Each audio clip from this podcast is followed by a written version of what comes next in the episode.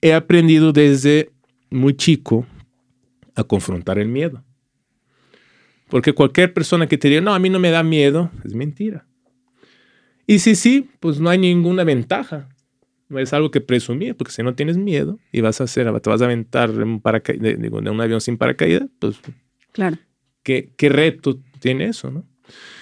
Pero cuando tienes miedo y lo haces, eso sí, desde mi punto de vista, es algo de valorarse.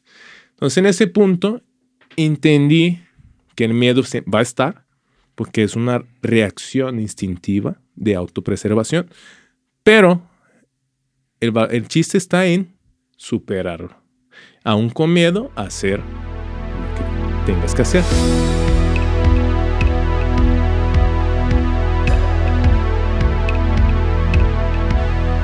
Bienvenidos a Progresivo Podcast, una comunidad de éxito donde entrevistaremos a personas destacadas por su mentalidad de grandeza. Aquí compartiremos los retos, sacrificios y victorias que han vivido y que los han llevado a formar su camino de éxito. Yo soy Alberto Larcilla. Y yo Paola Valle. Y esto es Progresivo Podcast. Hoy tenemos como invitado a Yuri Silva, cinta negra de Jiu-Jitsu brasileño y ex peleador profesional de MMA. Yuri inició en artes marciales mixtas a los nueve años en Brasil y emigró a México para convertirse en profesional en este deporte. Hoy hablaremos del autocontrol al practicar una disciplina como artes marciales, cómo dirigir tu energía en algo productivo y cómo anteponerte a una derrota. Bienvenidos a un nuevo episodio de Progresivo Podcast. Nos acompaña Paola Valle. ¿Cómo estás, Paola? Muy bien, muchas gracias. Muy emocionada de tener este súper invitado porque estoy segura y quiero aprender nuevos métodos de golpes. Oye, un, invitado cinta negra, arma blanca, recomendado por nuestro buen amigo Joseph Rodríguez. Le mandamos un, abrazo. Saludos. Yuri Silva, ¿cómo estás, amigo? Muy bien, amigo. ¿Y tú? ¿Cómo ah, Un poquito nervioso por las preguntas, oye, porque sí, sí me previnieron. Dijeron, oye, cuidado con lo que le preguntas, porque en tres segundos, si me dijo yo, en tres segundos te acaba. Entonces, cuidado. Yo diría que dos. Ah, no te. no, pues muchísimas gracias. Este, para mí es un gusto poder estar aquí con ustedes hoy, Paola.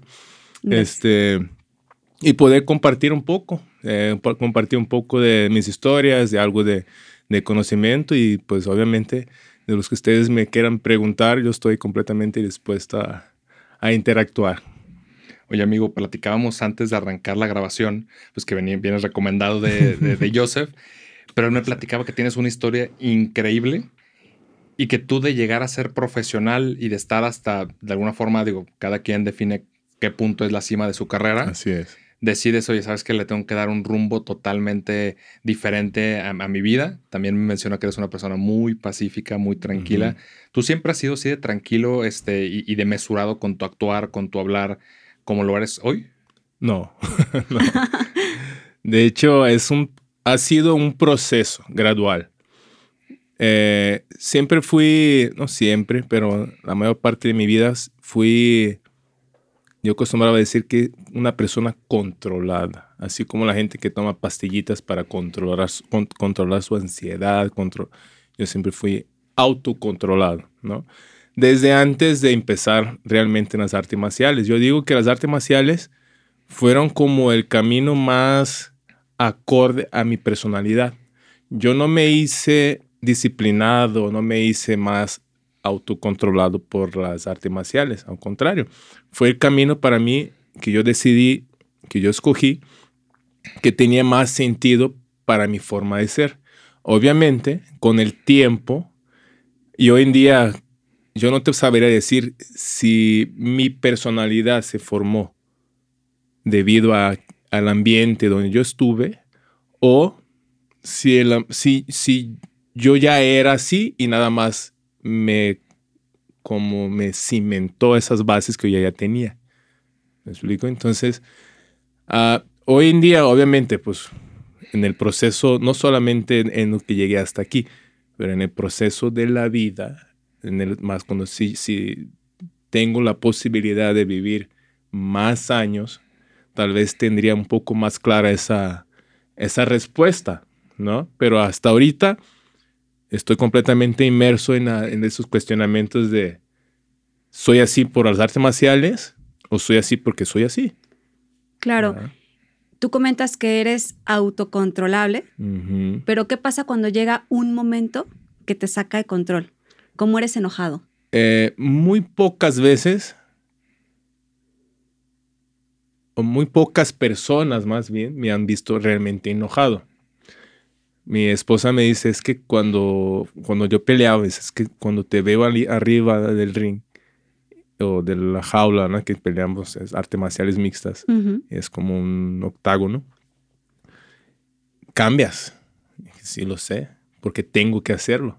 Claro. Ah, Es como, como veo el Superman, ¿no? Es el- el- la historia de todos los superhéroes que en sus vidas cotidianas es gente muy, ¿no? Que dice, lo ves y no le das un peso por su forma. Sí, muy Y pacíficas. lo ves en acción y, y es otra cosa. Tanto es que no se pone una, mucho no se pone una máscara como Superman.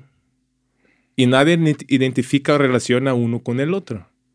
Porque la personalidad, la forma, la postura, la forma de hablar cambia, la forma de hablar cambia tanto que aun siendo la misma persona sin una máscara, dice, no, no puede ser. Es Claro. alguien muy parecido a, ¿no? No es él. Entonces ella me decía eso, ¿no? Es que cambia. Dice, Sí, sí, tengo, porque me veo, veo los videos y "Ah, cabrón. A veces hay cosas que ni me acuerdo que hice. ¿No? Sí. Y, Sería como muy raro que pelearas pacíficamente, ¿no? eh, es exacto. Es algo muy instintivo. Es algo muy. eh, hace poco estaba escuchando un, o viendo una entrevista de un peleador este, conocido y el entrevistado fue lo que le dije, oye, es, ¿qué sientes estando ahí? Porque sí es algo muy, muy instintivo, ¿no? Muy animalesco. claro. Y, y él dijo, y, y hay muchos peleadores que van a decir, no, es que yo me... Y dijo este, esa persona, dijo, no, realmente sí. Acepto que cuando estoy ahí, yo tengo que estar en ese, en ese mood de guerra, de pelea. Hay muchos que hacen un trabajo previo, ¿no? De que, ok, tengo que mentalizar que lo tengo que pegar. Otros 10 minutos antes de la pelea están dormidos. Entonces, es, es algo muy personal de cada quien. Yo muchas veces tenía, me, me tengo que poner en el mood de, ok, voy a pelear. Que eso me pasaba a mí cuando ya me estaban poniendo las vendas. O sea, cuando ya te van a anunciar que ya vas a entrar a pelear. Normalmente son una, en una función, son varias peleas y ya te anuncian, te toca a ti después de dos peleas más.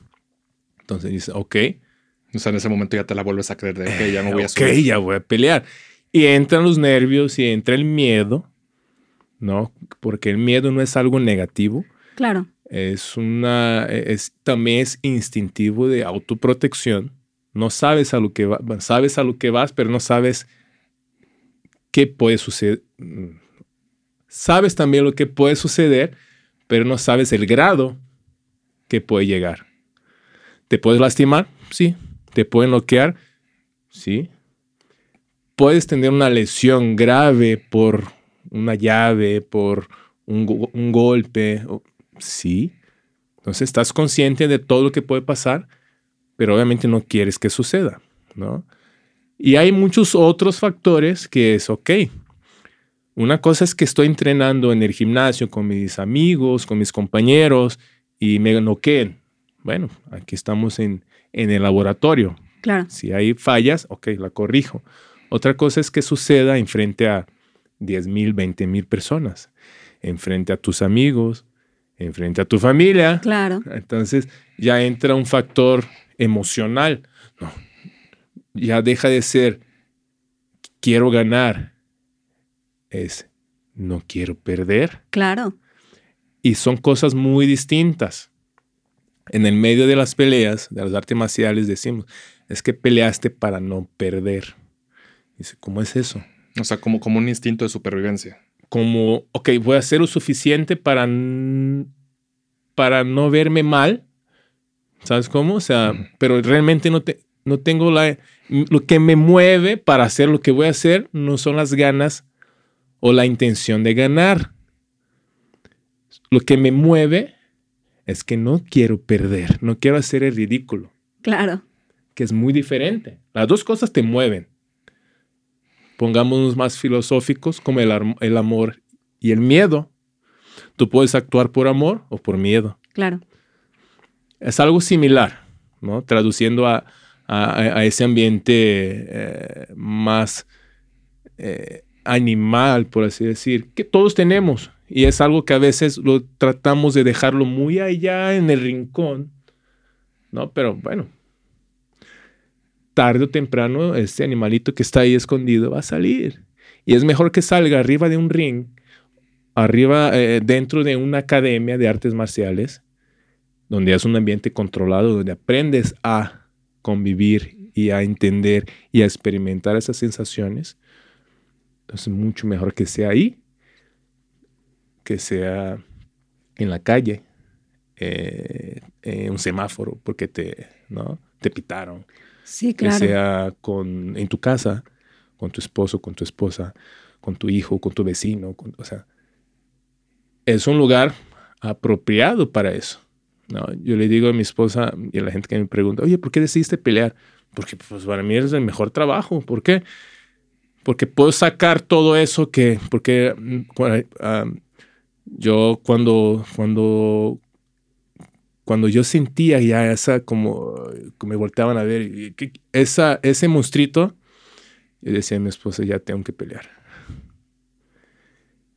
o me decía, estás muy, ya tengo que pelear. Son como tus demonios internos, ¿no? Que sabes perfectamente dónde sí y dónde no. Entonces, digo, pues, y para mí perfecto, porque voy a sacar eso y aparte me van a pagar. ¿Qué mejor trabajo que ese? Como la, como la manera de, dirigir la agresividad que podrías tener, dirigirla en algo proactivo. Exactamente. Algo productivo. Contabilizar. Y recreativo para otros. En mi caso, pues era algo que yo recibía por hacerlo. Entonces, que voy a sacar todo eso, voy a hacer lo, lo que se tiene que hacer en es porque aparte no voy a pelear con alguien que el mesero, ¿no? No voy a pelear con eh, alguien en la calle, voy a pelear con otra persona que está igual o más entrenada que yo, igual o más preparada que yo. Y eso es parejo, ¿no? Es muy distinto de que sabiendo lo que, lo que sé, conociendo las cosas que conozco como técnicas y eso, pelearme con alguien en la calle que no tiene mismo preparo. Eso sería un abuso, ¿no? Entonces, aparte no ganaría nada. Bueno, a lo mejor una demanda, pero ¿no? Ah, terminarías en la cárcel. pero ¿para qué mejor que hacer en un lugar, un ambiente que tú sabes que el otro también te va a poner en situaciones, porque es un reto también físico y mental, y aparte es remunerado. Gano, pierda, me van a pagar. Está bien, ¿no? Totalmente. Cuando tú sabes que vas a pelear, me imagino que ya sabes quién va a ser tu contrincante. ¿no? Así es. Y entiendo que cada uno tiene como tanto sus áreas de oportunidad en los diferentes golpes que existen y son muy buenos en otros, ¿no? Tú ya sabes en qué es muy bueno. ¿Cómo te preparas? O sea, si ya sabes que vas a pelear con alguien que es muy bueno, no conozco los nombres de, los diferentes golpes que existen acá. Entonces, si tú no estás fuerte en, eso que él es muy, muy, muy poderoso. ¿Cómo es este tema de preparación? Porque tú vas a ganar, o sea, tú entras con todo al octágono, ¿se llama? El octágono. Entras con todo para ganar. Claro, así es. Como te dije anteriormente en esa misma plática, depende de la motivación que traigas. Si vas a, como dijiste ahorita, vas a ganar, vas con la intención de ganar. No todos a otros van con la intención de no perder. claro, de no perder. Ajá, exacto. ¿Me explico? Entonces, y ahí va lo que. ¿por, qué regresé un poquito? Porque si yo voy con la intención de no perder, voy a tratar de ver qué es lo que tú haces bien para que yo no caiga en tu trampa. Pero cuando voy con la intención de ganar, yo tengo que potencializar mis habilidades corregir mis defectos, mis fallas, pero no tengo que guiarme por lo que sabes tú. Okay. Una vez me pasó. Les platico una de las historias, ¿verdad? Ahí va la primera. Yo sabía con quién iba a pelear, tenía todo listo, tan, tan, peleas en tal fecha. Una semana antes me lastimó la rodilla. Me fracturé el menisco. O sea, no podía doblar la, la rodilla. Y dije, ok, deja ver sus videos pues boxea más o menos bien, no veo que trata de hacer de porque mi, mi, lo que quería cuidar era que no fuéramos al piso para yo no tener que hacer doblar la pierna para, hacer, para luchar. Entonces, pues no veo que en sus peleas él tumbe a sus adversarios, entonces digo, ok, mi box, mi boxeo está bien, no voy a patear, pero siento que si vamos al, a quedarse, la pelea queda arriba, boxeando, yo siento que tengo más, más nivel. Ok, empieza la pelea, ¿qué crees que fue el primero que hizo? Me tumbó. ¿No? Entonces, físicamente yo no sentí, ni, pero mentalmente dije, ay, mi rodilla. Porque yo no esperaba que él me fuera a querer tumbar. Claro. ¿Sabe? Entonces, mental, si, como yo me preparé para eso, cuando no logré, cuando, cuando lo que pensé y lo que pasó no coincidió, me frustré. Y fue ya como que en la misma pelea, ok, vamos, te paras, otra vez sigue, tan, tan, tan. Pero ya no pude agarrar el mismo ritmo. Claro. Entonces, esa es la parte mala de cuando te preparas. O, no digo que no sirva, para algunos sí, para muchos sí, les gusta estudiar el oponente. En mi caso, no mucho. Veo algo para saber cómo se mueve, para saber este, qué, cuánto mide, cosas así muy genéricas, para que yo haga mi trabajo con, con mis herramientas. Ok, necesito perfeccionar eso, necesito corregir eso y ya. Voy porque en la pelea nunca es algo 100% eh, que sigue un patrón. Porque volvemos a lo que habíamos dicho antes, es el instinto. Entonces, tú puedes tener una pelea en tu cabeza, ok, 100% va a ser eso. Cuando te entra el primer golpe, ya. Sí, la, la cosa puede cambiar totalmente. La estrategia se derrumba. Y ese es el trabajo mental, psicológico, cuando tú empiezas en ese tipo de entrenamiento o de ya de carrera como peleador o como atleta, tienes que identificar eso, donde que, ok, me frustré, mm, tengo que corregir esa, esa falla y tengo que enfocarme en lo que está pasando ahorita. ¿No? No puedo dejar, abandonar todo lo que hice, todo lo que entrené para entrar a un modo sobrevivencia. No, no, no, tengo que seguir. Claro. ¿No? Tengo que seguir, ok, mantén la calma, respira, relaja, ok, vamos a ver qué otra opción hay y vámonos. Sí, o sea, porque me llama la atención que hablas que es una forma de sacar esta agresividad. Exactamente. Pero al mismo tiempo no es a lo loco. O sea, realmente es, es, pensado y tienes que mantener la tranquilidad para seguir racionando. Exactamente. Me gustaría un poquito para atrás. Sí. Al momento donde decides dedicarte a esto. Eh, y no a cualquier otra carrera. Tú eres de Brasil. Soy de Brasil. Entonces me gustaría saber en ese, en ese punto de tu vida más joven, no sé si estabas en la preparatoria, en la universidad o fue todavía mucho antes, qué oportunidades tú tenías y cómo decides irte hacia esta, hacia esta rama de las artes marciales. Claro.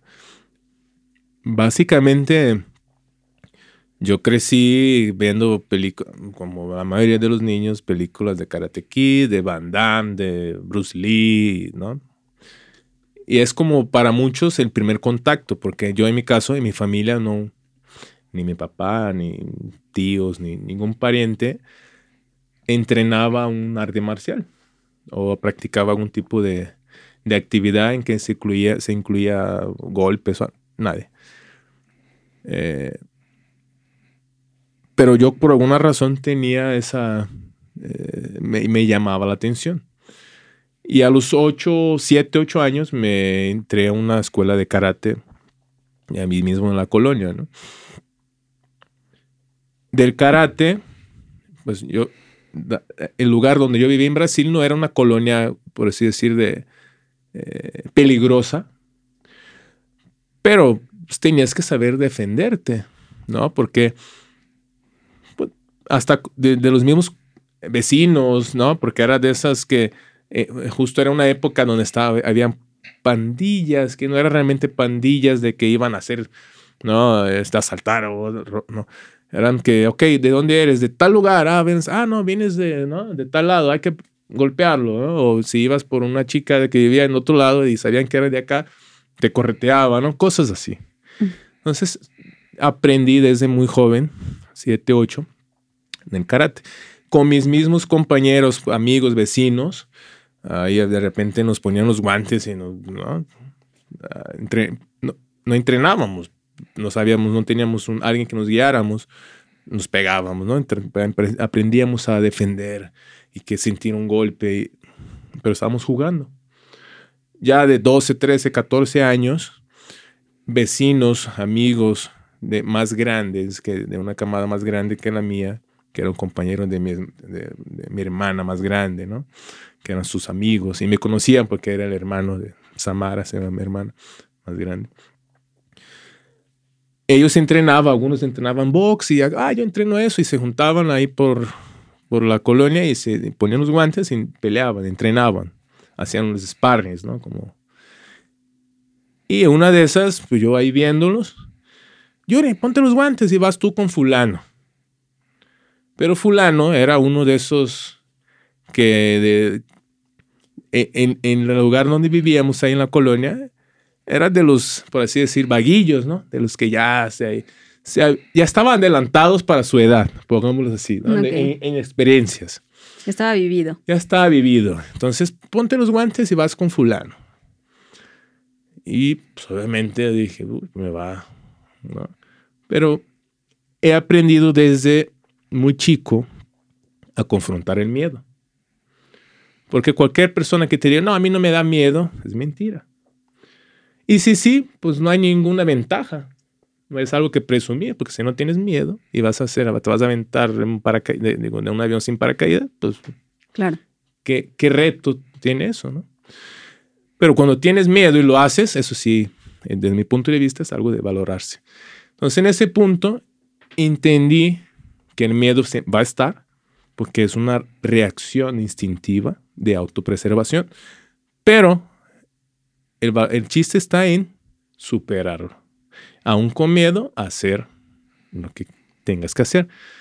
Me pongo los guantes, se pone los guantes, el otro cuate, nos ponemos de frente. Dije, pues, a ver qué pasa. Pues total que ya al final sale este, el, contrincante con la nariz sangrando, ¿no? Y yo así temblando. Pero termina, nos quitamos los guantes, me saluda, me da un abrazo. Bien. Y ahí sentí y vi en sus, en sus ojos el respeto. Wow. Dije, ah, mm. Ok. Ya la actitud cambió la actitud hostil al, güey, me pegaste. Entonces dije, aquí hay algo, aquí hay algo. Seguí entrenando y ahí empecé a entrenar jiu-jitsu, jiu-jitsu brasileño, que es, son técnicas ahora sí de llaves, eh, estrangulaciones, son técnicas de sumisión o sometimiento, no hay golpes. Eh, si tenemos oportunidad, eh, puedo platicar un poco más de Jiu-Jitsu, si no, le sigo. Ok, entonces empecé a entrenar Jiu-Jitsu. En Brasil una cultura fuertísima en esa disciplina eh, histórica desde los años 30 más o menos, que es una derivación de, del Jiu-Jitsu, que es una un arte marcial japonés, que fue llevada por un japonés a Brasil y en Brasil se desarrollaron eh, otras técnicas que no existía en ese, en ese estilo de, arte marcial. Por lo mismo, desarrollado por una familia tradicional muy importante en Brasil, en el mundo de las artes marciales, que es la familia Gracie. Ellos desarrollaron un estilo en el cual, con confrontos directos con otras artes marciales, incluyendo contra los del Jiu-Jitsu, del Judo, que después fue Judo, ellos le ganaron a esos, a esos este, japoneses y dijeron, ok, lo que ustedes están haciendo es algo diferente, no es lo mismo que hacemos nosotros. Y entonces pusieron Jiu-Jitsu brasileño. ¿no? Es algo que está muy arraigado en la cultura brasileña no solo por las artes marciales, pero todo el estilo de vida que se hizo alrededor, dieta. Eh, Un estilo de vida totalmente diferente. Diferente. Bueno, entonces yo empecé a entrenar Jiu-Jitsu. Muchos de los que empezaban a entrenar Jiu-Jitsu, entrenaban Jiu-Jitsu, tenían como referencias peleadores, luchadores, que migraron a hacer, en ese entonces se llamaba Vale Todo, mm. o Vale Todo, que es pues te subes con él y que ganen mejor, sin tiempo, sin reglas. Haz lo que tengas que hacer. Haz lo que tengas, sobrevive, básicamente. Ese era el valitud al principio, que se desarrolló y hoy es, son las artes marciales mixtas. El MMA o como mucha gente conoce hoy en día, la UFC, empezó así. Entonces muchos de los que veíamos en la tele peleando vale todo o peleando MMA o que llegaron a la UFC, eran oriundos, eran oriundos del Jiu-Jitsu. Entonces, para mí y para mi profesor y para que también peleó MMA y era Jiu-Jitsu, y para mis compañeros, el camino natural era, tarde o temprano voy a pelear.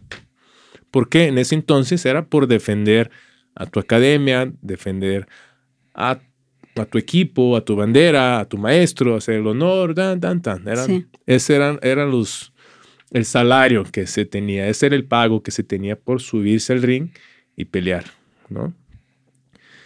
Entonces, cuando sentí que era el momento, por curiosidad, yo quiero saber qué se siente.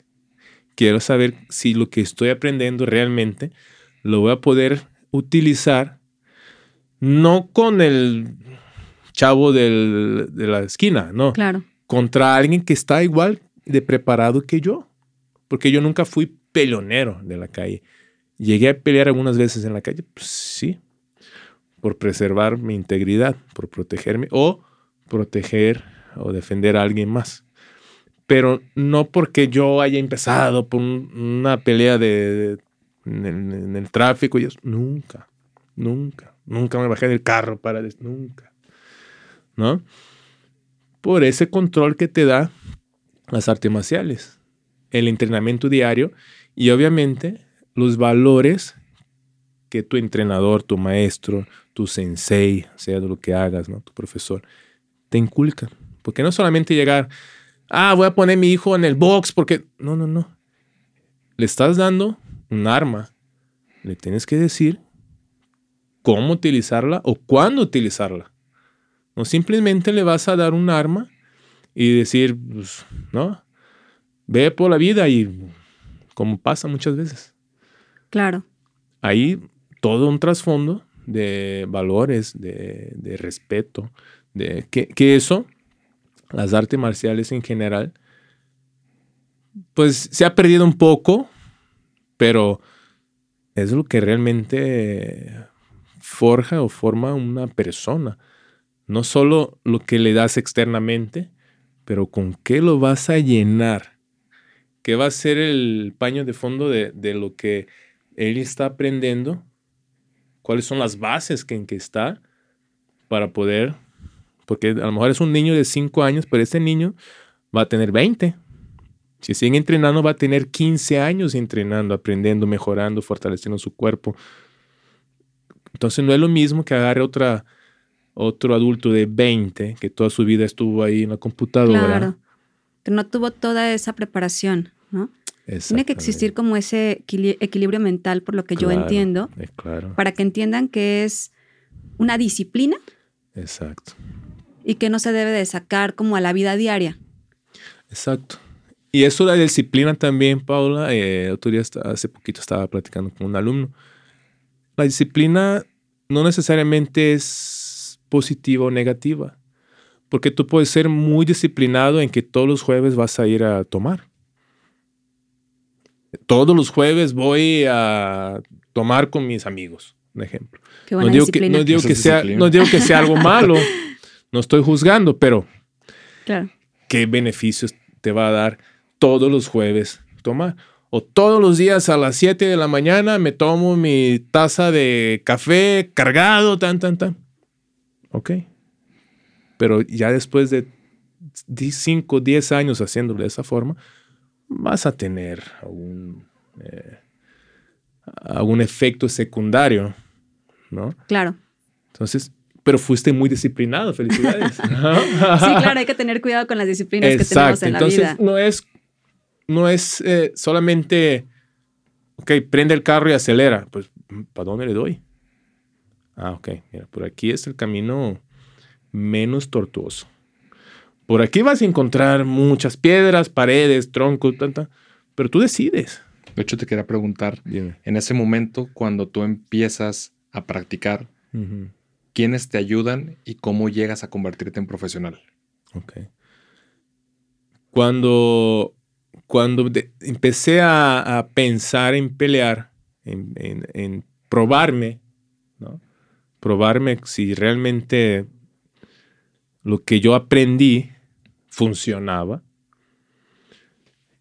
Ya mi profesor de ese entonces ya estaba peleando, ya había visto, ya lo había, ido a ver pelear algunas veces. Compañeros de equipo de, la academia ya estaban peleando y yo los ayudaba en sus entrenamientos.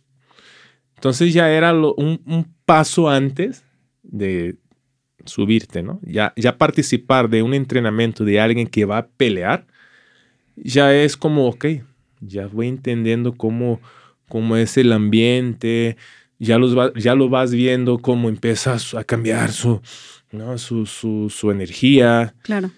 Se va poniendo más tenso, más, más preocupado, más acelerado, ¿no?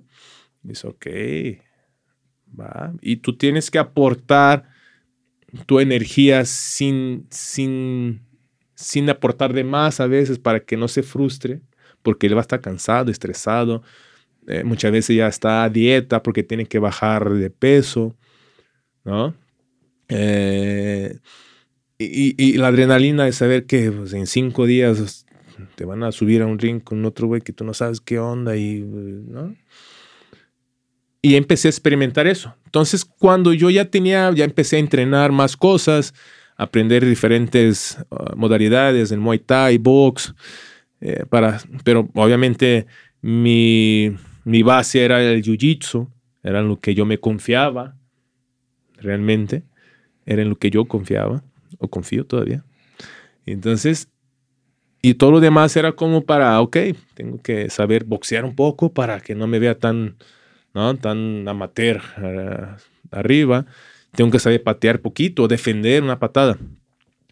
Y en eso se vino, el que era mi entrenador en ese entonces, se vino a México. Lo invitaron a México a participar de uno de los primeros eventos de, de MMA que se hicieron aquí en Guadalajara. Ok, seguí entrenando allá. Él ya sigue aquí, había hecho algunas peleas. Cuando se hizo un evento, eso fue en 2006, creo.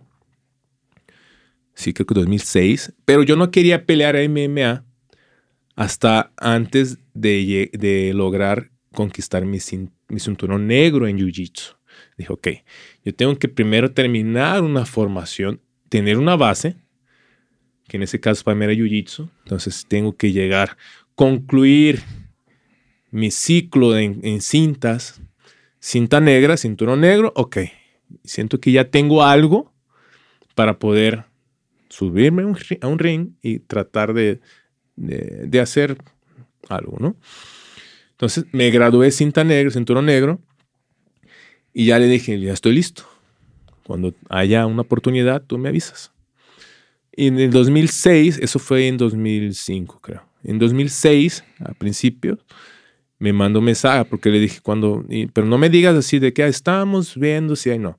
Cuando ya esté todo listo y tú ya, faltando 15 días para la pelea, me dices. 15 días. 15 días, porque yo me voy a estar preparando, haya pelea o no haya pelea. O sea, yo estaba siempre listo. Ya estabas en tu peso. Ya estaba todo, listo, listo, todo listo, todo listo. Entonces, faltando 15 días, me dice, ya tienes pelea. Te vienes a México tal día y tal día peleas. Perfecto. Entonces ya le digo, yo tenía una, ya daba clases allá en Brasil, tenía mi equipo, mis alumnos, que ahí brinqué esa etapa. Yo cuando yo entrenaba, regreso un poco. Cuando yo entrenaba, entrenaba todos los días, era de esos de que prácticamente vivía entrenando, vivía en el tatame. Este, y un, un, amigo, vecino mío, supo que muy poca gente sabía que yo entrenaba. ¿No? Para mi familia, obviamente, sí, pero de gente, de amigos, vecinos y eso no. Y un día, con Jiu-Jitsu se, entrena con el, con el gi, con el kimono, ¿no? Sea, este, vivía en unos edificios, lavé, lavé mi kimono y le puse a secar la ventana. Ese amigo lo vio y dice, ah, creo que ese kimono es de Jiu-Jitsu, ya había visto este lo... Ya me dice, Yuri, ¿estás entrenando en Jiu-Jitsu? Dije, sí, enséñame. Pues, no te puedo enseñar, güey, apenas estoy empezando, soy principiante, ¿no? Era cinturón azul, blanca, azul, morada, café, negra. Ok. Yo era azul. Dije, aparte, para dar clase tiene que ser cinturón este, morado, ¿no? Pero realmente no tenía yo pretensión, no quería dar clases, quería seguir entrenando. Una, recomendé a un amigo, ese amigo muy rápido, ese amigo empezó a dar clases a un grupillo de tres, cuatro amigos míos, vecinos, ya eran como seis. Ese amigo me dice, Yuri, eh, me salió un trabajo, no voy a poder seguir dando las clases. Por ahorita, hazme un paro. Empieza, sigue con el grupo hasta que yo ya termine lo que tengo que hacer y regreso, retomo las clases. Yo, ok, perfecto. Es más por un tiempo, ¿verdad? Sí, más por un tiempo, un mes, ok. En ese lapso coincidió que yo ya tenía mi cinturón morado, ¿no? Empiezo a dar clases a ese grupo de amigos y pues son cuatro, luego eran seis, y entrenábamos en un espacio así chiquito. Y luego éramos ocho, y pues ya no cabemos. Y le digo a mi amigo, oye, ¿cuándo regresas? No, todavía sigo ocupado. Dije, ok. Y ya éramos diez. Wow. Y ya éramos doce, y luego ya éramos veinte. Y ok, pues creo que ya doy clases.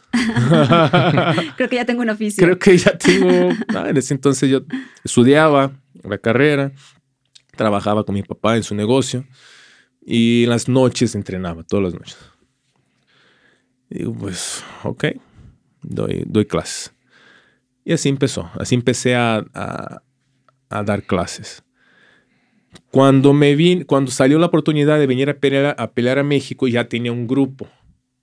Entonces les digo, muchachos, pues me salió una pelea, saben que yo quiero pelear, este, me voy a México. Eh, son tres meses me dieron un contrato de tres peleas, sí, tres peleas, y terminan las tres peleas y me regreso, o sea, tres meses, ah, ok, tú vas a quedar al frente de la academia, mi alumno más avanzado, que de hecho, después de 17 años que estoy aquí en México, sigue la academia allá en Brasil, sigue este alumno dando clases, formando... Sí, luego hablamos de eso. eh, me vengo a México, dejo la academia encargada, y me llego aquí, hago las tres peleas. Eh, llegué, sí, como llegué y a la semana ya me toca pelear. Este. Gané las peleas, la primera pelea gané. Y pues a la segunda volví a ganar, la tercera volví a ganar. Mm, creo que me está gustando eso. Sí. ¿no? Y me está empezando a gustar. Parece que tengo ahí cierta habilidad, ¿no? Creo que soy bueno. Creo que soy bueno. Y me están pagando. Y me están pagando, porque cuando yo digo, pues, vacaciones, tres meses, todo pagado, pues, ¿por qué no? Y aparte vi que disfruté estar ahí, disfruté pelear, disfruté ganar, obviamente disfruté todos los, los, los estímulos, ¿no? Visuales, la luz, eh, la gente gritando a favor, en contra, ¿no? Dije, wow, está padre. ¿Por qué? Porque son diferentes sensaciones y emociones y cosas que tienes que... Bueno, para mí fue un reto. Cuando tú estás peleando y están todas estas sensaciones, las luces, la euforia de la gente, que unos están en contra, otros están a favor, me imagino que debes de tener una concentración muy alta, porque ¿qué pasa cuando el público, la mayoría del público está en contra? No sé si en algún momento te ha pasado. Sí. ¿Qué haces para que no te afecte? Ahí entra el instinto, la visión del, del, del predador, ¿no? Así de, como del enfoque. Ya no escuchas nada, ya no ves nada, olvidas que está, a principio, olvidas que está la gente ahí y te enfocas en lo que, está, lo que tienes de enfrente, en el peligro real.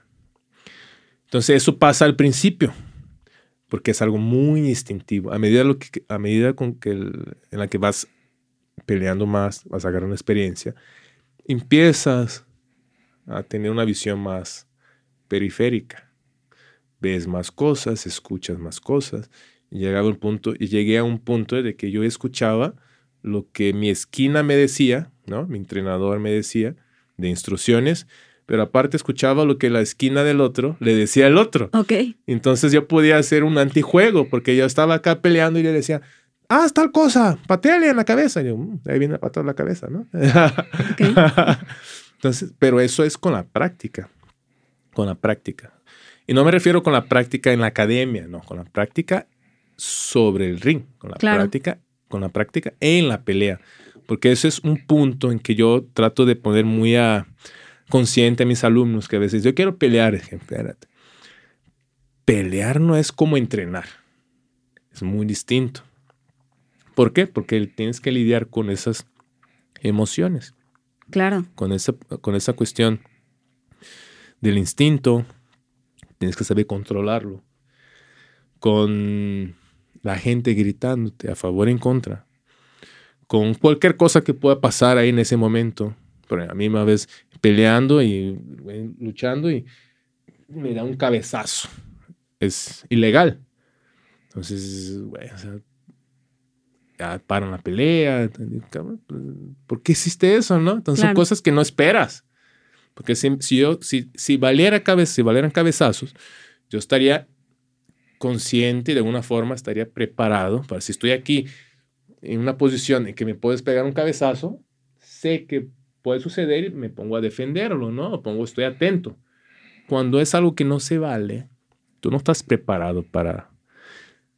Entonces son cosas así que son fuera de tu control que pueden suceder. Entonces, todo eso tienes que estar preparado. Tienes que estar preparado. Y es lo que digo a mis alumnos, ok, tú te puedes preparar seis meses antes de la pelea, ¿no? Hacer un campamento, que es como se llama hoy. Hacer un camp. Vas a preparar, normalmente se hacen de tres, dos, dos meses, tres meses, ¿no? Pero hay gente que se hacía de seis meses, ok. Te vas a preparar seis meses física y técnicamente para pelear pero te vas a preparar, vas a entrenar con conocidos, con amigos, con compañeros. Por más fuerte que te pegue, por más... Son tus compañeros. Estás en un ambiente controlado, que es tu academia, donde vienes diario, donde conoces todo. Hay respeto, donde, todo, claro. no es un ambiente hostil como tal. Pero es muy distinto cuando peleas o es muy distinto, o es muy distinto cuando vas a la academia de alguien más, donde no te conocen, donde no conoces a nadie y siempre hay como que ese quién es. ¿Y de qué viene? ¿De dónde viene? No, viene, es, alumno de fulano de tal. Ah, sí, ah, pone una chinga, ¿sabes? Claro. Tienes que estar preparado también para eso. Yo en mi caso, cuando llegué a México, que no tenía muchas academias de artes marciales mixtas o de jiu-jitsu. Entonces yo dije, ok, ¿qué, ¿qué hay aquí en cuestiones de técnica que a mí me hace falta aprender y que de alguna forma me va a servir, me, gustaría aprender y me va a servir para mis peleas? El box. Entonces me metí, me clavé ahora sí a aprender box. Iba a una academia, iba a otra, tuve maestros que me ayudaban, eh, y me invitaban a otro lado. Entonces, como yo iba a visitar, sentía esa hostilidad. Porque aparte, ¿quién es él? No, pues un, un brasileño. ¿Pero qué hace? No, hace esas madres de, de MMA. Y, ay, viene aquí con nosotros que a, a probarse o qué. Claro. Y pues obviamente, imagínate cómo me iba, ¿no? Mm. Pero el siguiente día, pues ahí estoy yo otra vez. Entonces le veía las caras así como, ah, que regresó. Mm, pues más le voy a dar. El tercer día estaba yo otra vez. Entonces era como que, ay, cabrón, este güey. Algo quiere, algo tiene, entonces deja, a ver, ya, me, ya medio me decía, me pegaba y lo decía, no, te pegué ese así, pero aquí tienes que subir la mano así. Digo, ah, ok, gracias. pero ya me enseñaban. Y luego ya era como que, ah, ven, aquí, te voy a decir eso. Ok. Y eso es muy difícil cuando ya eres, cuando ya tienes un cierto grado en un arte marcial. Como en mi caso, yo ya era un cinta negra en Jiu-Jitsu. Y yo sabía que lo que yo sabía en Jiu-Jitsu, en tres segundos lo podía tumbar porque no está preparado para eso. Es Un boxeador. Yo sabía que tenía los recursos suficientes para poder terminar ese entrenamiento en tres segundos. Pero tenía que controlar también eso. Claro. Sí, porque el reto también era ser más integral, no solo irte a la zona de confort que tenías con el jiu-jitsu. Yo tenía que exponerme a eso realmente para poder aprender. Porque yo iba a aprender, no iba a ganarle, yo quería aprender. Y eso me ayudaba mucho en mis peleas. Claro. Porque cada día yo vivía ese, ese ambiente hostil en diferentes lugares con diferentes personas. Entonces cuando subía a pelear, ¿qué había ahí de diferente? Pues nada. A lo mejor un nivel más alto de hostilidad. Fuera eso, todo era igual. Y en todas estas peleas que tuviste, ¿cuál ha sido la más difícil? ¿Cuál fue la más difícil? Todas tuvieron su grado de dificultad. Físico, emocional, a veces llegaba lastimado, a veces llegaba no muy bien eh, mentalmente, a veces eh, diferentes. A veces estaba muy difícil la otra pelea, realmente el contrincante era muy fuerte, muy... O sea, hay dos peleas que yo tengo como referencias de que para mí fueron importantes en, en grados. Tres peleas. La primera fue mi tercera, tercera pelea. Sí, mi tercera pelea en México fue en Tijuana. Después que peleé aquí en Guadalajara, ahí en la Expo, me invitaron a pelear en Tijuana. En Tijuana era el lugar, era, era el lugar aquí en México donde se hacía con más frecuencia peleas de ese estilo. ¿Por qué? Porque en Estados Unidos ya estaba, ya estaba agarrando fuerza.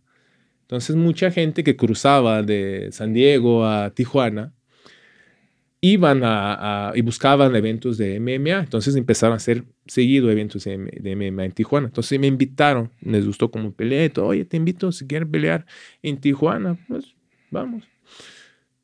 Hicimos un contrato, me fui a Tijuana. Entonces esa tercera pelea, sí, esa tercera pelea fue contra un gringo americano que tenía, iba 7-0, 7 peleas ganadas, ninguna perdida. Era como la estrellita del evento allá. Claro. Y yo tenía, era mi tercera pelea profesional. Entonces llego allá y pues, subimos y peleamos. Y yo ahora sí que saqué todos mis recursos técnicos, físicos. De pelear, boxear, patear, todo lo que había aprendido un poco aquí ya en México, lo que había aprendido allá. Entonces me exigió mucho físico, técnico y mentalmente. Se da la pelea, son, fueron tres rounds de cinco minutos en ese caso, y intenté todas mis llaves, todo, nada lo podía hacer, nada podía hacer.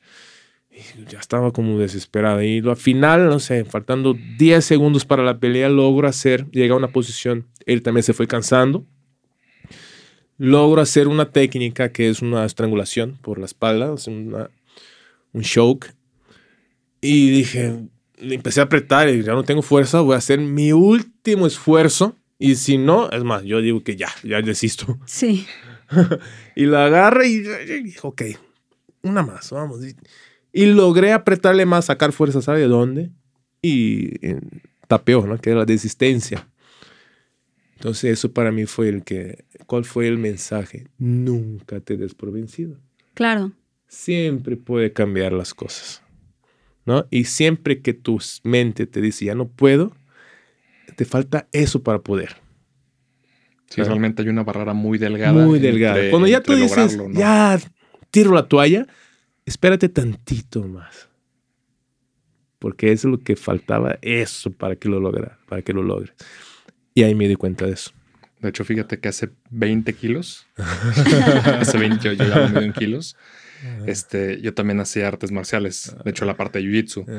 Y me decía a mí, mi maestro, que lo primero que se vence es la mente.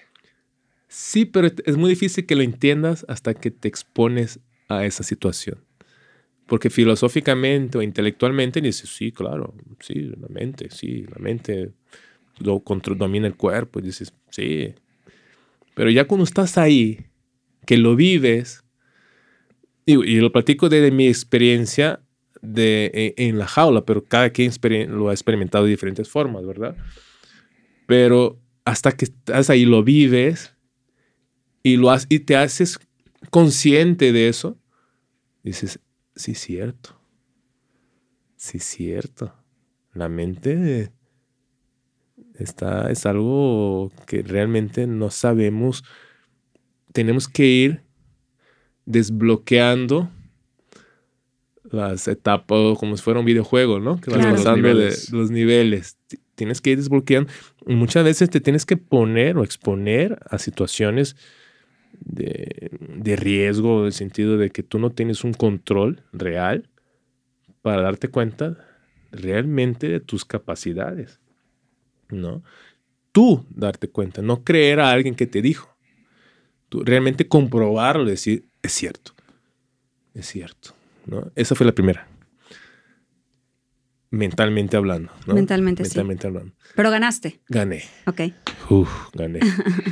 este, la segunda fue una pelea muy importante. Fue, esa fue en la Ciudad de México, en la Plaza de Toros México, un evento muy grande, mucha gente. Y fue un torneo, que es cómo se organiza eso. Normalmente en un evento, en una pelea, te contratan, vas, haces una pelea, gana o pierda, se acabó. En ese evento fueron tres peleas. Tenías que hacer tres peleas para salir de ahí campeón. Entonces eran un grupo de ocho peleadores, fueron, fueron tres categorías, ocho, ocho, ocho. Yo entré en la categoría intermedia. Eh, un amigo estaba en la categoría de arriba, otro en la categoría de abajo. Yo podría entrar en la de abajo, pero como podríamos chocar, yo preferí subir un poco. No tenía la estructura física para estar en esa, pero decidí entrar aquí. O sea, yo era de los más ligeros, pues. Y había un personaje, un peleador que estaba en esa categoría que era el terror de México. Okay. El mexicano en ese entonces más temido, más conocido, más lo que usted puede imaginar. Entonces, y eran peleadores eh, brasileños, americanos, este, mexicanos, obviamente, este, de diferentes nacionalidades, ¿no? Era un torneo muy importante. Y yo entré a ese torneo. Entonces, la primera pelea gané fue contra un americano, fue el del cabezazo. Ok. Ajá, gané. La segunda, la segunda, ah, entonces gano la pelea, terminas, va, entonces vas a tu, a tu, este, pues, donde te quedas ahí esperando, ¿no? Eh, ya llegué, me sentaba, me senté, ¿y cómo te fue yo? Y la gente pasando, ¿no? Porque va, hay gente de organización, hay eh, peleadores, hay entrenadores, hay familiares de los peleadores. ¿Y cómo te fue? Ah, no gané, gané. Ah, ganaste. Ah, qué bueno, sí. Que... ¿Y contra quién vas? este, creo que contra el Tigre, si le decían al... me da mucha risa ahorita, pero... Y ya me, volteaban haciendo todos animados, ¿no? Y Yuri, ¿y contra quién vas? Y yo le decía, contra el Tigre. Y sus caras. ¿Vas contra el Tigre? Rip. Y así, tal cual. Yo decía, ¿sí? No, no, no. Es que es, es peligrosísimo. Este güey acaba de ser campeón de... de, era muy bueno, realmente sí. Yo no lo conocía, no era, era, realmente era ignorancia, inocencia, no sabía quién era. Un monstruote. Este. Y otro pasaba y yo, pues, ¿no? Y otro pasaba y, ah, Yuri, felicidades, ¿no? ¿Y cómo te fue? No, bien, ¿y contra quién vas? Contra el tigre. ¿Contra el tigre? sí. Y dice, no, no, no, no. No te quedes parado con él, o sea, no boxees con él, ¿no? Que yo me, me recomendaba que yo fueran a luchar, ¿no? Pero hay algo que tengo que, no sé si es una virtud o es un efecto, soy muy terco. Si tú me dices, no hagas. ¿Cómo no? Lo voy a hacer. lo voy a hacer. Entiendo perfectamente. Y más si me dices, no lo hagas porque fulano lo hizo y, y no le fue, lo voy a hacer.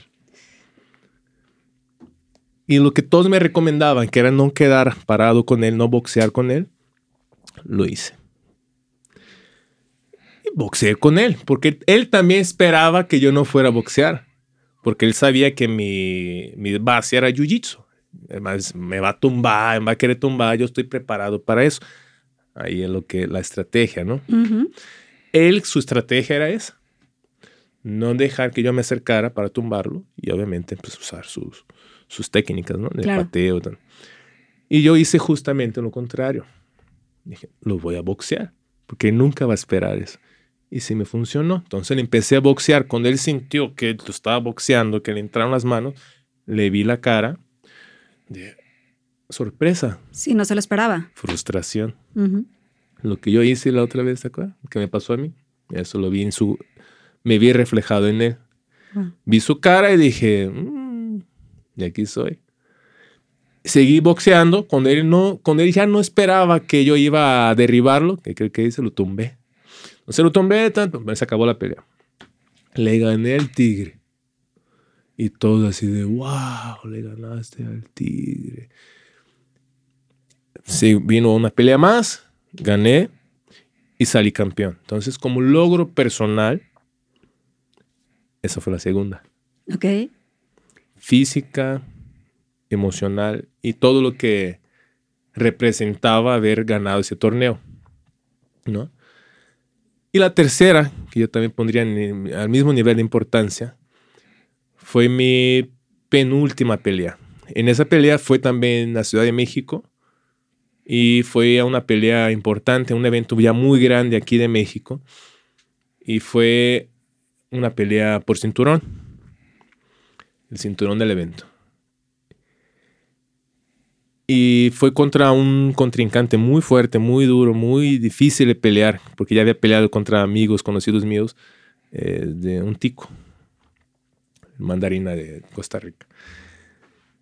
Y la pelea muy bien. Yo tuve, yo bajé de categoría, siempre peleaba la mayoría de las veces en 77, algunas veces peleé una categoría más arriba, pero nunca había peleado en 70 kilos. Ok. Ahorita es en lo que yo ando más o menos, pero hace unos años yo caminaba, o sea, mi peso natural era 85 kilos. Tuviste que bajar. Tuve que bajar.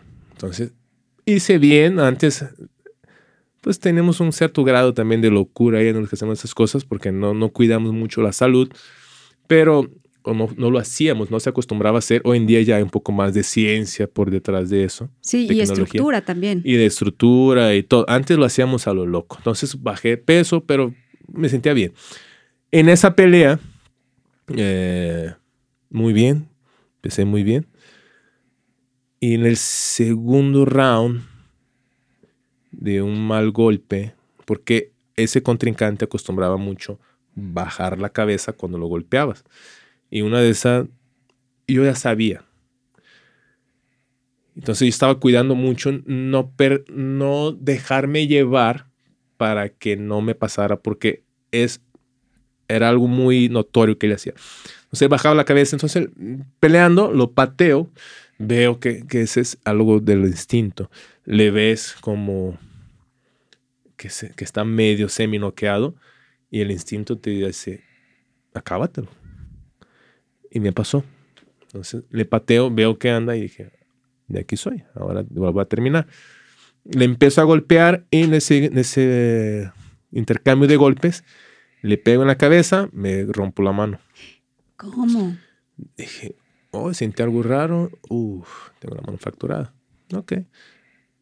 Tengo la otra mano. Llega a la esquina, a mi esquina, mis entrenadores, no, pégale con la derecha, sí, sí, sí, sí. Ok, empieza el segundo round, el tercer round, le pego un gancho, un golpe lateral, me quebro la otra mano. ok, dos manos rotas en una pelea. Dos manos rotas y una pelea por, por cinturón contra, en México, a la altura, contra un contrincante muy difícil de pelear, muy duro dije, no manches, ahora a dos manos. y quería como medio agarrar y no podía, no tenía la, la, pinza, ¿no? No podía agarrar. Ok. ¿Sentías el dolor o solamente sentías que no te respondía en las manos? No me respondía. Quería agarrarlo y se me resbalaba. Y obviamente golpear no podía. Intenté golpear y sentía como un, un toque. ¿no? ¿no? era tanto el dolor. Era una sensación que algo estaba mal, pero no era de que, ay, me duele mucho. No. Es como la sensación del nervio de que algo no está de que algo está fallando ahí. es que arriba me imagino que manejas tantas emociones que el dolor no existe. No, existe. En ese momento el dolor no existe. Es, es algo. O es eh, adictivo. Estás en un estado mental. Estás en un estado mental en el cual el dolor está, pero no es importante. ¿Sabes?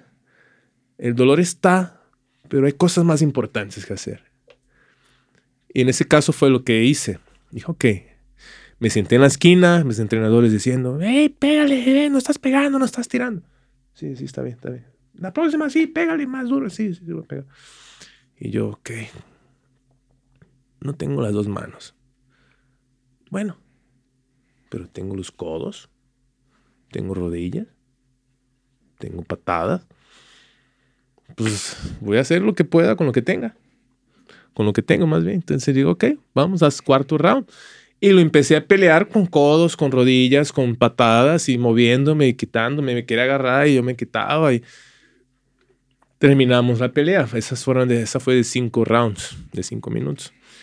Entonces termino la pelea, mi esquina, obviamente mis entrenadores locos porque no entendía qué estaba haciendo, porque yo nunca les dije que tenían la mano fracturada, porque temía de que ellos aventaran la toalla por cualquier cosa. Y dije, no, o me noquea, o me somete, o lo someto, o lo noqueo, no sé, pero no voy a parar la pelea por mis manos.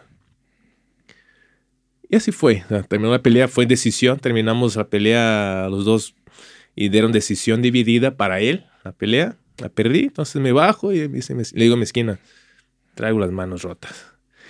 ¿Por qué? Dame traigo la mano rota, hay que hacer algo por mis manos y ya vamos. Entonces ya quitamos las vendas, traía un desorden en la mano. Y de ahí, pues, esa fue la tercera. Yo nunca pensé, si tú me hubieras preguntado antes de la pelea, ¿qué pasaría? ¿Qué harías si en una pelea te rompiera las dos manos? Más probable que te hubiera dicho, no, pues ya, le digo que ya, ¿no? Pero ya después, después de eso, después de que pasó la pelea, dije, ok, esa parte de mí yo no la conocía. Entonces, para mí también fue una sorpresa, porque fue un, una labor mental estando ahí arriba del ring, estando sentado en mi esquina, escuchando a mis entrenadores diciendo lo que yo tenía que hacer. Y yo dije, no, güey, no vas a desistir tienes man, tienes codos, tu codo tienes rodillas, tienes... Pues ve. Sí, hasta un tipo de logro. Yo, no creí poder haberlo hecho. Yo no pensé, nunca, o sea, no, pensé en la posibilidad de que eso fuera a suceder. Y no, sabía que si, si yo, no pensaba que si un día sucediera, que yo iba a tener esa, esa reacción. Porque mi primera reacción realmente fue decir, ya, no manches, ya, se acabó la pelea, ¿cómo lo vas a hacer sin manos? Pero pues no necesitas solamente, no tienes solamente las manos como recursos, como armas, ¿no? Sí, como trata de aprovechar todas las oportunidades todas las oportunidades. Perdiste dos cosas, tiene otras seis. Claro. ¿Sabes? Tiene otras seis, codos, rodillas, patadas. Hay que intentarlo con eso, ¿no? Y bueno, regresando a Guadalajara, ya cirugías, todo lo demás. Y ahí fue la, la introspección. ¿Por qué fue importante esa pelea? Obviamente por todo lo que pasó.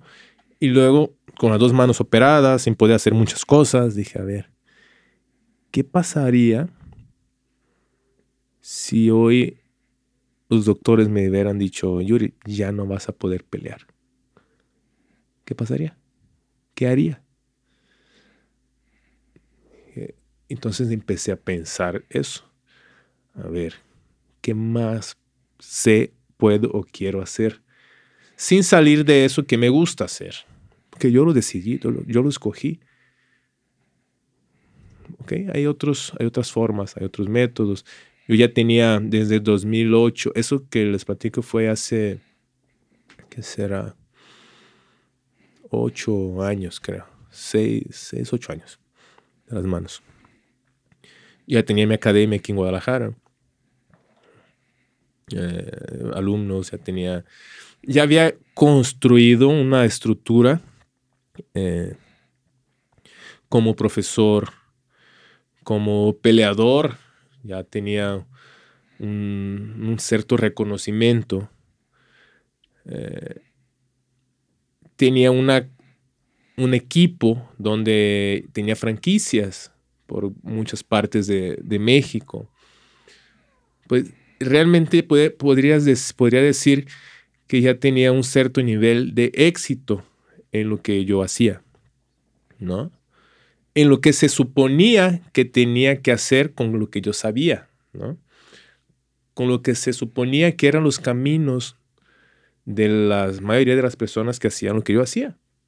Sí, tener academias y tener alumnos y franquiciar y tal, tal, tal. Eh, yo ya lo tenía. Entonces, pero ¿es lo que yo quiero o es lo que yo pienso que la gente espera que yo haga. Y ya empecé a pensar y a reflexionar sobre eso, ¿no?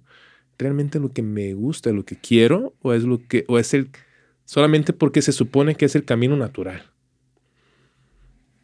Y ya empecé a hacer un trabajo más introspectivo, tanto mío como Yuri como persona, cuanto interna como externamente. Entonces, esas academias eh, franquiciadas y gente, porque daba, doy también como talleres, ¿no? Seminarios. Entonces vas a dar un taller, un seminario en, Michoacán, se te acerca alguien de, un lugar de, oye, quisiera pues, este, representar tu academia y, ah, ok, mira, son esos los pasos y así, ¿no? Entonces ya tienes un alumno, una academia franquiciada en tal lugar. digamos, ahí fue donde decidiste como dar un pie fuera de ser profesional. Así es. Entonces dije, a ver, primero me voy haciendo más, eh, me voy haciendo más minimalista internamente, por así decir.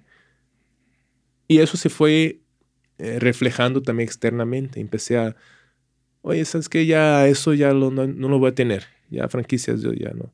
Vete con fulano. Busca a fulano Oye, pero yo quiero seguir entrenando contigo. Pues sí, si quieres entrenar conmigo, vente a Guadalajara o algo, pero ya franquicias no. ¿Por qué? Porque son muchas situaciones difíciles a veces que tiene que, que arreglar o problemillas que ni son tuyos. ¿Por qué? Porque el alumno de fulano que fue a un torneo y lastimó al alumno de Perengano y Perengano no le gustó y fue con... dices, güey. Sí, sí. Claro. Sí, que está fuera de tus manos. Fuera de mis manos. No digo que no.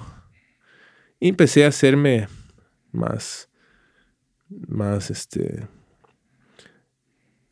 por, así decir, un poco más recluso, un poco más, también yo como persona, salir un poco del ambiente de que ir a los torneos, llevar a los alumnos y, y a tal lado, llevar a otros alumnos a pelear, MMA y, y de esquina. Y dije, no, güey, no, espérate, espérate. Entonces dejaste de pelear. Dejé de pelear. Y después de esa pelea hice una más que sería la revancha. Como supieron que me había lastimado la mano, tan, tan, tan. Entonces, no, pues ha quedado una revancha. Y ahora sí, con tus manos bien, todo bien. Dijo, ok, perfecto. Fue en Guadalajara. Una semana antes de la pelea contra el mismo, el de, de las manos rotas, me avisan que él no podía venir porque es de Costa Rica y tuvo un problema legal allá, no lo dejaron salir del país pues tuvimos que buscar mm. un suplente, conseguimos un suplente que tenía completamente otro estilo de pelear físico y todo. Y esa pelea fue empate también, decisión. La, dieron la decisión, yo tenía, ya había hecho las cirugías en la mano, pero yo ya estaba también en ese punto de que, ok, es el último compromiso y ya vemos qué más sucede. Sí, como ya no tan convencido. Ya no tan convencido. Oye, oye, amigo, estamos llegando al final de la charla. Y me gustaría saber, en toda tu trayectoria, no solo profesional, sino como persona, ¿cuál ha sido la barrera más complicada que has tenido que atravesar para llegar a ser quien eres hoy? Hoy sentado aquí con nosotros. Eh, yo creo que todavía no ha llegado. No ha llegado a ese, ese punto. No te puedo decir que la, he sido como una suma de diferentes eh, situaciones, experiencias, eh, relaciones eh, con diferentes personas, cosas y temas. Y hoy yo creo que soy una, se puede decir que soy una mejor versión de lo que fui hace un tiempo, pero todavía tengo mucho que hacer para llegar a ser mi mejor versión. O puedo decir que me siento que hoy estoy más cerca de lo que pienso, creo, quiero que sea mi mejor versión. Pero todavía no es algo que no está concluso. O sea, muy bajado el nombre del programa, ¿no? O sea, progresivo es el progresivo. sigues en el progreso. Progresivo. en el camino. Es un camino, exactamente. Un camino de hacia el progreso. De hecho, en la bandera de, tengo una bandera de, de Brasil, dice orden y progreso. Son dos palabras que tiene la, la bandera de Brasil. Yo creo que es la única bandera, de hecho, que tiene como palabras. Yo creo que sí. Pero dice es orden y progreso. Orden y progreso. amigo, te agradezco mucho el tiempo, las historias. Creo que, creo que mucho de la vida profesional que has tenido también se traduce a la vida personal. Así es. El no desistir. Creo que mucho es un tema mental y de decisión. Así es. Te agradezco mucho. ¿Cómo te pueden encontrar las personas en redes sociales? Eh, pues uso muy poco mis redes, pero ahí estoy como Yuri Silva, Yuri Silva Leal. Yo creo que tengo hasta varios ahí que no sé cómo en Instagram o en Facebook. Pero por ahí me pueden buscar. Por ahí, ahí debe haber alguna, alguna que sea mi página oficial o algo así. Sí, porque seguimos que había como muchas de fans y que había mucho de, hay muchas contenido. Cosas, sí, muchas cosas. O en Google debe tener ahí, algo. Pero ya, ya voy a organizarme también ese punto de tener como ya más un acceso más directo a, a, mí y estar más, más, este, más activo también eso, en esas cuestiones. Oye, le pesaba igual a Joseph, ¿verdad? Esa, esa parte, que tenía 20 cuentas regadas, creo que están igual. Sí, sí, sí. Oye, amigo, pues qué bueno, muchas gracias de nuevo por, por la charla. y recuerden que todo avance y es progreso. Hasta la próxima semana. Gracias. Gracias a ustedes. Gracias. A ustedes, gracias. Muchas gracias por escucharnos hoy. Si disfrutaste esta charla, compártela y síguenos en redes como arroba avance progresivo. Nos vemos la próxima semana en Progresivo Podcast.